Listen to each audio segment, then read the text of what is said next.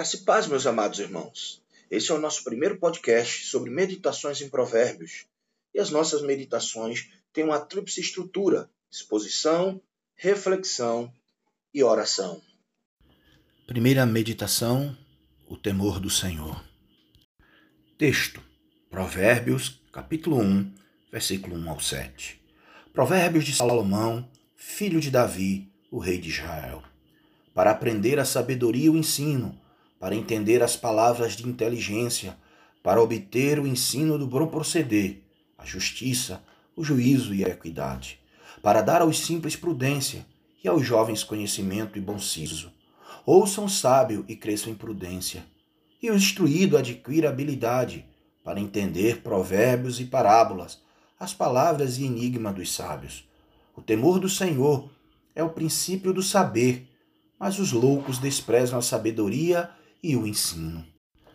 Antes de passarmos para a nossa meditação, temos que abordar algumas questões que são fundamentais para o entendimento correto de Provérbios.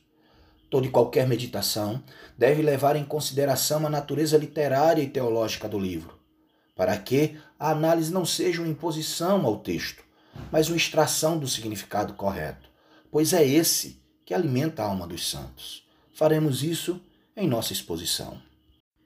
Exposição.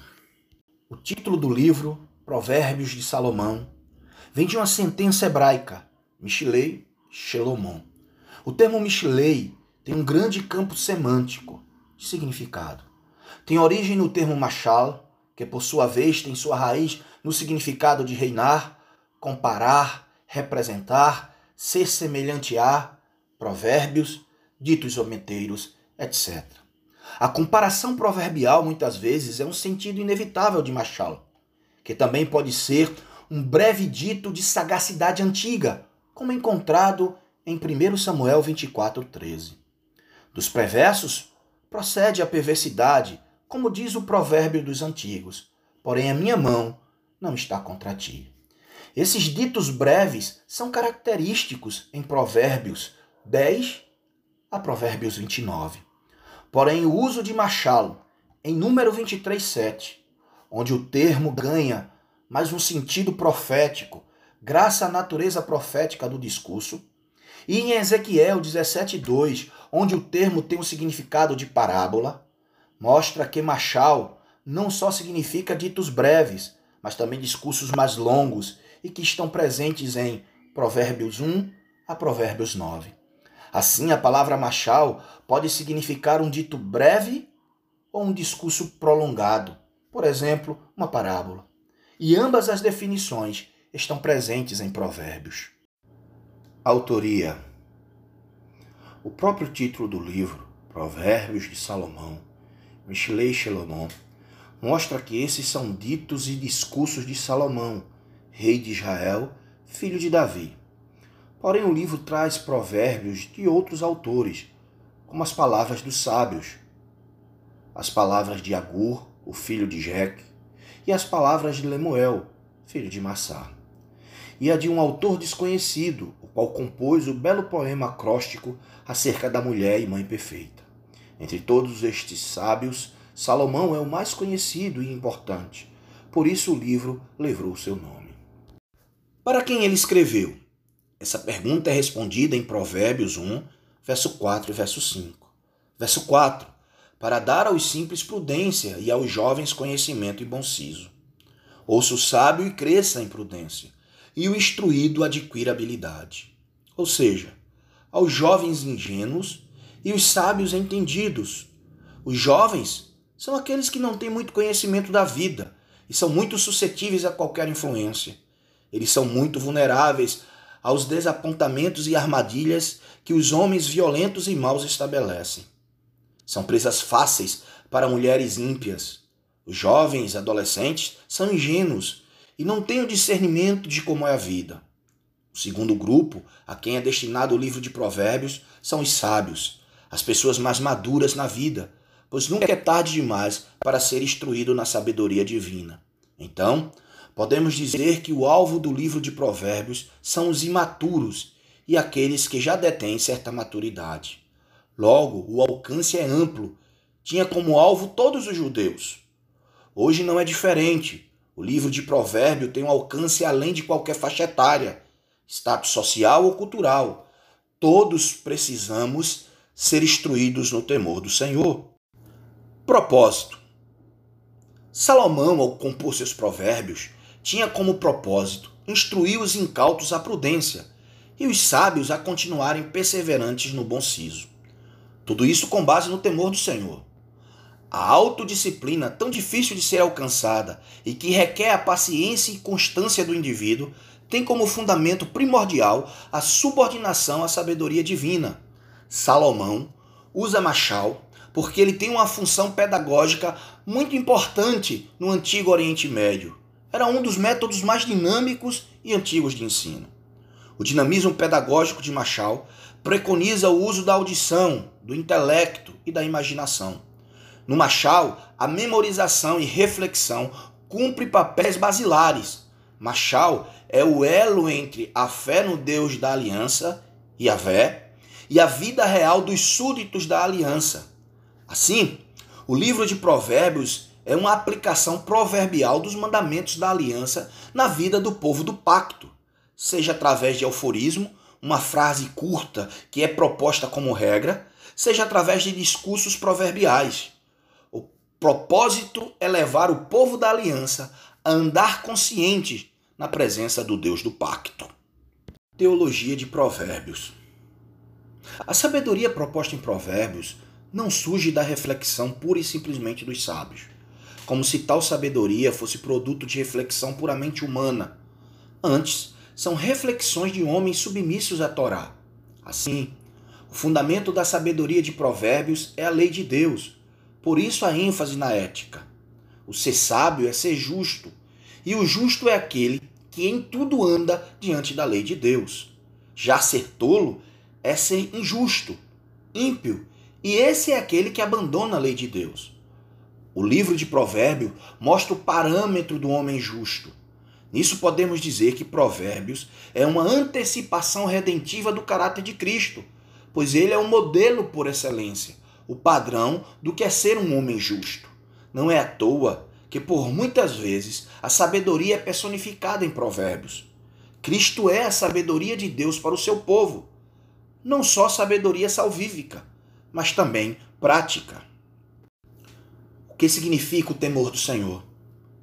A palavra hebraica irat, traduzida por temor de, no verso 7, ocorre 20 vezes no Antigo Testamento. Metade dessas ocorrências estão em Provérbios. Isso mostra que Provérbios tem como alvo ensinar o temor do Senhor. Na verdade, o livro está emoldurado pela sentença temor do Senhor. Provérbios 1 e 7 e Provérbios 31 e 30. O termo irat tem sua origem no termo iera, traduzido em nossas versões por temer, ficar com medo, ficar ansioso, reverência, honra, etc. O campo semântico de era são basicamente cinco. Primeiro, uma ação emocional, medo. Segundo, prognóstico racional do mal sem expressar emoção. Terceiro, reverência e respeito. Quarto, comportamento irrepreensível, piedade. Quinto, adoração religiosa. Desses campos semânticos, os três últimos são mais comuns em Provérbios. Assim, em Provérbios, o, o temor do Senhor é a reverência e o respeito que o justo deve ter para com Deus. Isso não só em palavras, mas em sua vida diária. Temer é respeitar e honrar a Deus com a nossa boca e com a nossa vida. Podemos associar o temor do Senhor com o terceiro mandamento. Êxodo 27. Não tomarás o nome do Senhor teu Deus em vão, porque o Senhor não terá por inocente o que tomar o seu nome em vão. Geralmente pensamos que o terceiro mandamento nos manda respeitar ou honrar a Deus apenas com a nossa linguagem, o que não é verdade. O termo traduzido nas nossas versões por tomarás é nasa, que no imperativo significa levantar, erguer, levar e transportar. Assim, o verso poderia ser traduzido por: Não levarás o nome do Senhor teu Deus em vão. Deus colocou o seu nome sobre o seu povo, o povo da sua aliança. Isto é visto na bênção sacerdotal e apostólica. Por isso as escrituras diz que o povo de Deus é chamado pelo seu nome. O povo de Deus foi chamado para ser guiado pelo temor que se deve ao Senhor. Isso significa que devemos levar o nome de Deus não só com os nossos lábios, mas também com a nossa vida. Não devemos apenas reverenciar a Deus com as nossas palavras, mas com a nossa prática. Não devemos apenas falar coisas que dignifiquem e santifiquem a Deus. Devemos viver de tal maneira que o honremos em tudo que fazemos.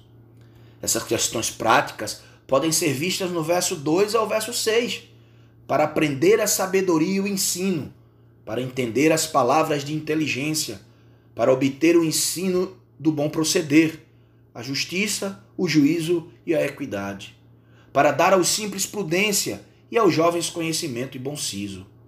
Ouça o sábio e cresça em prudência, e o instruído adquira habilidade. Para entender provérbios e parábolas, as palavras e enigmas dos sábios. Observe que sabedoria, o ensino, as palavras de inteligência, entender parábolas e provérbios tem como finalidade o bom proceder, a justiça, a equidade, prudência e bom siso. Para o sábio, a sabedoria tem a ver com viver no temor do Senhor, que é o princípio da sabedoria. Ou seja, o verdadeiro sábio é aquele que vive para a glória de Deus. Reflexão: Se o temor do Senhor é a honra e o respeito que devo a Deus, não só com minhas palavras, mas com a minha vida, devo ter cuidado com o que falo e também com a maneira que vivo. Tendo cuidado com o que falo. Devo falar de Deus sempre, mas não a partir das minhas concepções carnais e humanas. Minha fala acerca de Deus deve ser de acordo com o que ele revelou, pois a melhor maneira de falar de Deus é falar a partir daquilo que ele me ensinou sobre si mesmo em sua palavra.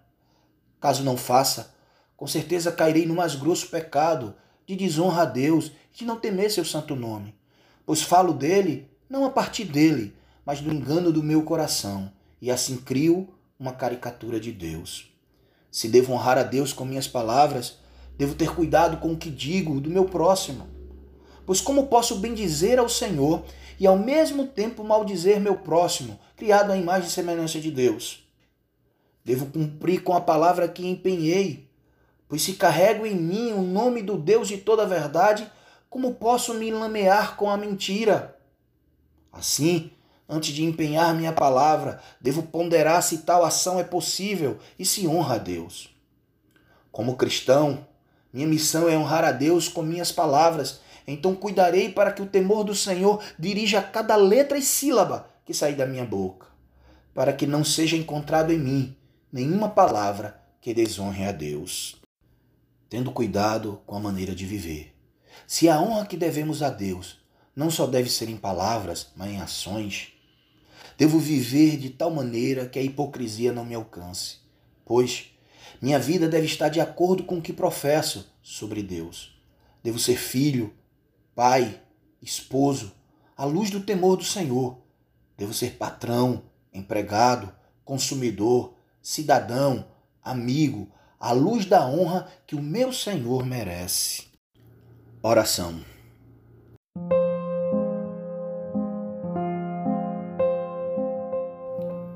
Ó Deus, cheio de glória e honra, dá-me a graça de ser guiado pelo temor que se deve a Ti, pois reconheço que se me deixares a mercê de mim mesmo, com certeza andarei segundo a natureza que herdei quando nasci. Tal natureza não me leva para perto de Ti muito menos serás glorificado se a iniquidade for o leme da minha vida. Faz com que a minha boca seja uma fonte de bênção para a eternidade. Que a minha mente seja dominada pela beleza do teu caráter santo. Que meu coração se aquiete em tua majestade. Isto posto, serei capaz de falar de ti conforme se revelas na tua palavra.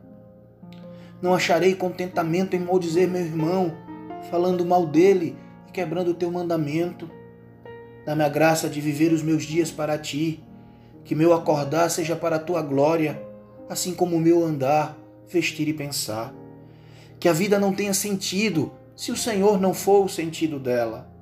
que a comida não alimente e a água não refresque, se o uso não for acompanhado de um senso de gratidão. Que a alegria se torne em tristeza e a felicidade em angústia, se o Senhor não for o centro de tudo. Me perdoa, Senhor, quando o teu temor não me norteia, se não tenho pensamento santificado sobre ti. Perdoa-me todas as vezes que falei do mal do meu irmão. Perdão quando minha vida não reluz a tua glória, honrando ao Senhor em tudo.